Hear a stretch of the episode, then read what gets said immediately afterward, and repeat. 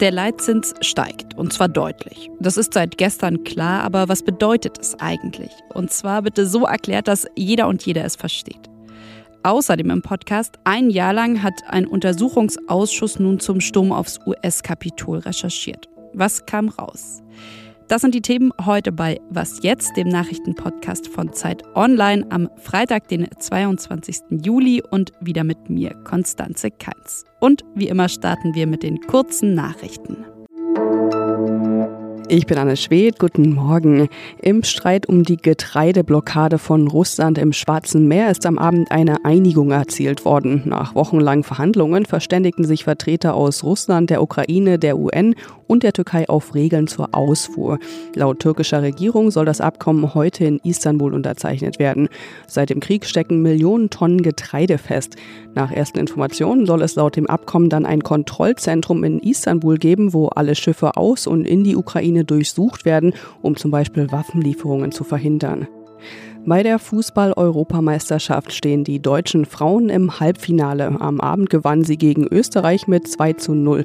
Es ist das erste Mal seit dem Olympiasieg 2016, dass die deutschen Fußballerinnen wieder über die Viertelfinalrunde hinausgekommen sind. Am kommenden Mittwoch treffen sie im Halbfinale auf den Sieger der Partie Frankreich gegen Niederlande. Redaktionsschluss für diesen Podcast ist 5 Uhr.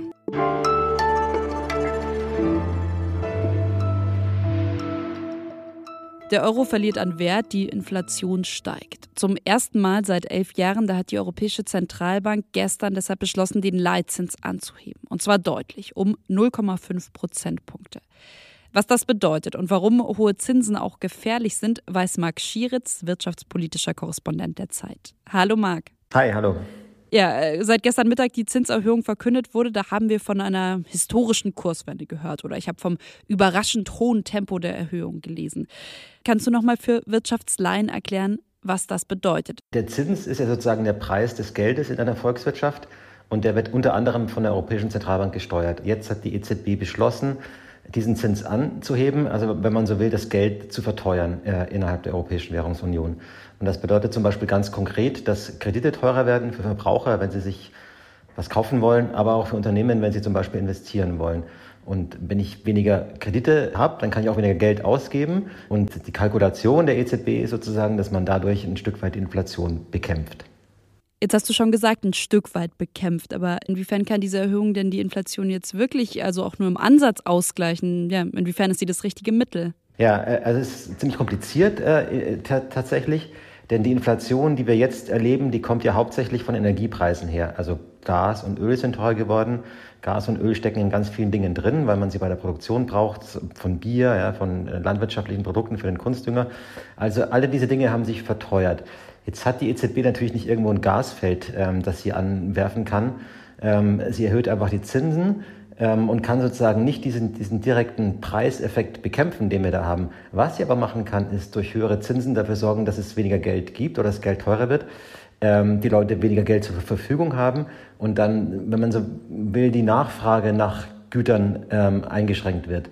Und dann ist es ein bisschen wie auf dem Apfelmarkt. Ja? Also wenn weniger Äpfel nachgefragt werden, ähm, dann steigt auch der Preis für Äpfel nicht so schnell. Und das ist der Effekt, über den eine Notenbank die Inflation äh, beeinflussen kann. Und das ist ganz wichtig, weil sie eben nicht wirklich direkt am Gaspreis irgendwas verändern kann, ähm, denn sie, sie kann das nur über die Nachfrage und damit hat das eben auch erhebliche Nebenwirkungen. Lass uns vielleicht nochmal auf diese negativen Folgen schauen, denn du schreibst in deinem Kommentar ja, hohe Zinsen sind auch gefährlich. Warum? Ja, also der Haken besteht darin, dass Nachfrage eindämmen, sozusagen, äh, um Preise einzudämmen, äh, ja, bedeutet, weniger Geld muss ausgegeben werden in einer Volkswirtschaft. Und das ähm, erreicht man dadurch, dass die Leute entweder weniger verdienen ähm, oder mehr Leute arbeitslos werden. Und das ist tatsächlich der Effekt, über den so eine Zinssenkung Einfluss nimmt auf das Verhalten der Verbraucher. Höhere Zinsen heißt, Kredite werden teurer, in, äh, Unternehmen investieren weniger, stellen weniger Leute ein, weniger Geld wird verdient. So, dass es sozusagen einen gewissen Zielkonflikt immer gibt für jede Zentralbank zwischen äh, Inflation stabilisieren, auf der anderen Seite äh, aufpassen, dass man nicht zu viel Schaden anrichtet, zu viel Arbeitslosigkeit und Einkommensverlust erzeugt, um diese Inflation herunterzubringen. Und deswegen ist das immer eine sehr komplizierte Entscheidung. Und deswegen hat die EZB jetzt auch nicht die Zinsen um vier Prozentpunkte angehoben, sondern eben erstmal nur um diesen halben Prozentpunkt. Und trotzdem ist es ja deutlich höher als das, was viele angenommen hatten. Plus die EZB hat ja auch schon weitere Zinserhöhungen angekündigt. Wie siehst du das dann? Ja, also es, äh, einige haben 25 Basispunkte nur erwartet, jetzt ist es mehr geworden. Also dass die Zinsen sagen, langsam steigen müssen, das ist, glaube ich, äh, angesichts der wirtschaftlichen Lage schon in Ordnung. Die Frage ist halt, wie schnell man äh, dabei vorgeht. Und ich persönlich würde sagen, ich würde es für richtig halten, da nicht zu schnell vorzugehen, weil wir jetzt gerade auch wirtschaftlich in einer höchst unsicheren Lage sind. Das auch sein kann, ähm, dass wir wegen dieser steigenden Preise auch negative Konjunktureffekte sehen werden. Also dass dadurch auch schon äh, das Einkommen sinkt und die Arbeitslosigkeit steigt. Und dann sozusagen muss man aufpassen, dass die Zentralbank nicht noch darüber hinaus zu viel konjunkturdämpfende Politik unternimmt. Deswegen äh, würde ich da auch ein bisschen zur Vorsicht raten. Behalten wir also auf jeden Fall weiter im Blick das Thema. Und einen aktuellen Kommentar von Marc Schieritz finden Sie auch auf Zeit Online. Dir vielen Dank, Marc. Ja, danke dir.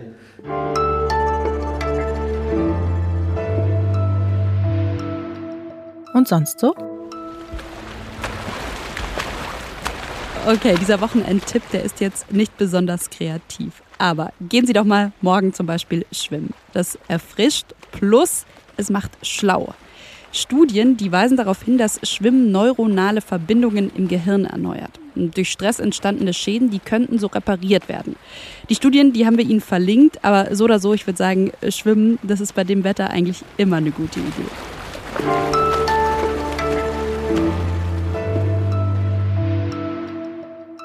6. Januar 2021. Der Sturm aufs Kapitol. Was ist passiert? Wie konnte es dazu kommen? Und inwiefern haben die Anhängerinnen und Anhänger von Trump an diesem 6. Januar eben tatsächlich versucht, die Präsidentenwahl 2020 gewaltsam zu kippen? Und inwiefern hat Trump das Ganze angeheizt? We're gonna walk down and I'll be there with you. Ein Jahr lang hat der Untersuchungsausschuss zum Sturm aufs Kapitol im Januar 2021 recherchiert, hat etwa 1000 Zeugen und Zeuginnen befragt, tausende Stunden Videomaterial gesichtet und mehr als 100.000 Dokumente durchforstet. Heute Nacht, genau um Mitternacht deutscher Zeit, da startete die vermutlich letzte Sitzung dieses January 6 Committee des US-Kongresses vor der Sommerpause. Das Finale von acht Anhörungen, könnte man sagen.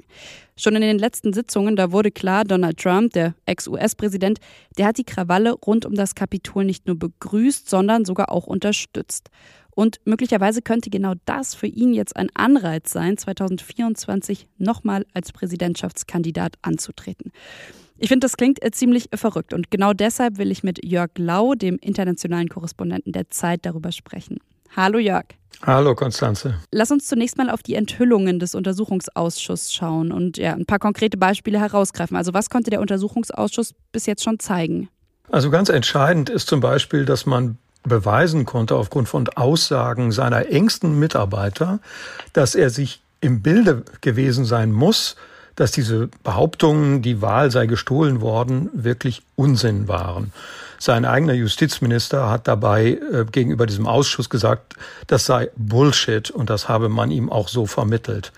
Er wusste, dass es Unsinn, hat es trotzdem wiederholt, er hat bewusst gelogen. In deinem Text in der aktuellen Zeit, da schreibst du, Trump könnte nun angeklagt werden und damit steigt für ihn der Anreiz, zur Wiederwahl anzutreten. Inwiefern? dass dann natürlich Staatsanwälte anfangen zu überlegen, ob sie es wirklich mit dem möglicherweise künftig wieder Präsidenten aufnehmen wollen. Und es gibt auch diese Hemmung, dass man dann sagt, ja, sollen wir wirklich jetzt gegen den ein Strafverfahren einleiten? Das wird doch als Eingriff in einen Wahlkampf gesehen werden. Und genauso wird es natürlich Trump darstellen. Er ist, obwohl er gar kein Amt hat, er ist der heimliche Vorsitzende. Er ist derjenige mit am meisten Geld, mit am meisten Unterstützung und er bestimmt, wer Kandidat werden will in der Partei. Also müssen sich alle, die noch irgendwas werden wollen, bei ihm einschleimen und seine Lüge unterstützen. Er hat äh, diese Partei im Moment in der Hand. Das ist ganz fatal. Hm, und was heißt das für die US-amerikanische Demokratie? Das heißt, wir haben jetzt eine Partei, die eigentlich einen Coup, einen Putsch gegen das System unterstützt oder gut heißt oder, oder jedenfalls nicht an der Aufklärung mitarbeitet. Und das ist für eine Demokratie natürlich eine ganz schreckliche Situation, dass eine Partei im Grunde darauf hinarbeitet, die Demokratie abzuschaffen. So hart muss man das sagen über die heutigen Republikaner. Den Text von Jörg Lau, den finden Sie in der aktuellen Zeit und auf Zeit Online, natürlich auch hier verlinkt, plus auch in den Shownotes und ich finde ganz passend zum Thema die erste Folge vom Podcast Die Patrioten. Und an dich vielen, vielen Dank, Jörg. Gerne, Konstanze. Das war's von Was jetzt am Freitag und von mir, Konstanze Keins. Wie immer freuen wir uns über Ihr Feedback, einfach per Mail an wasjetzt.zeit.de. Tschüss, machen Sie es gut.